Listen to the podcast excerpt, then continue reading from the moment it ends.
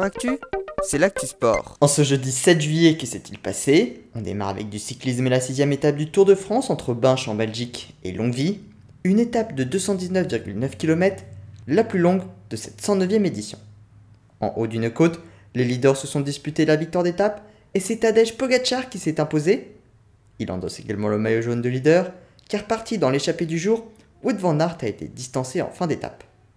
Le Slovène possède 4 secondes d'avance sur Nelson Paoles et 31 sur Jonas Vingegaard. Romain Bardet et David Godus sont 9 et 10e à 1 minute 01 et 1 minute 02 du nouveau maillot jaune. En tennis, fin des quarts de finale de Wimbledon, touché à la ceinture abdominale, Rafael Nadal a eu du mal à se défaire de Taylor Fritz.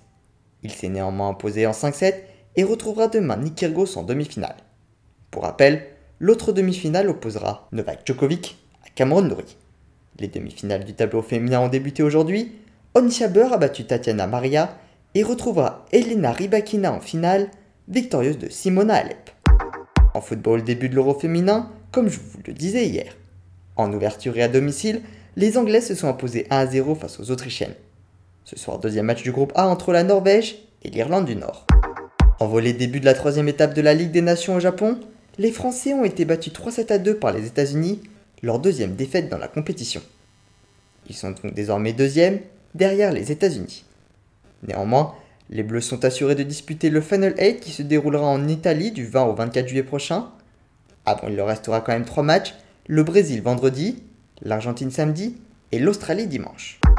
Autre actualité de volet, la sélection nationale chinoise pourrait intégrer la Liga à la rentrée prochaine. C'est en tout cas ce qu'a annoncé la Ligue nationale de volley. En effet, la sélection chinoise souhaite effectuer une collaboration en vue des Jeux olympiques de 2024 en renforçant son équipe. Elle est actuellement la 17e nation internationale et n'a remporté que deux de ses 9 derniers matchs en Ligue des Nations, dont un par forfait contre l'Allemagne.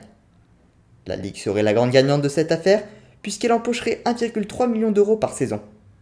Une précision tout de même, puisqu'elle serait autorisée à participer aux playoffs, mais ne pourra pas remporter le titre ni descendre en Ligue B.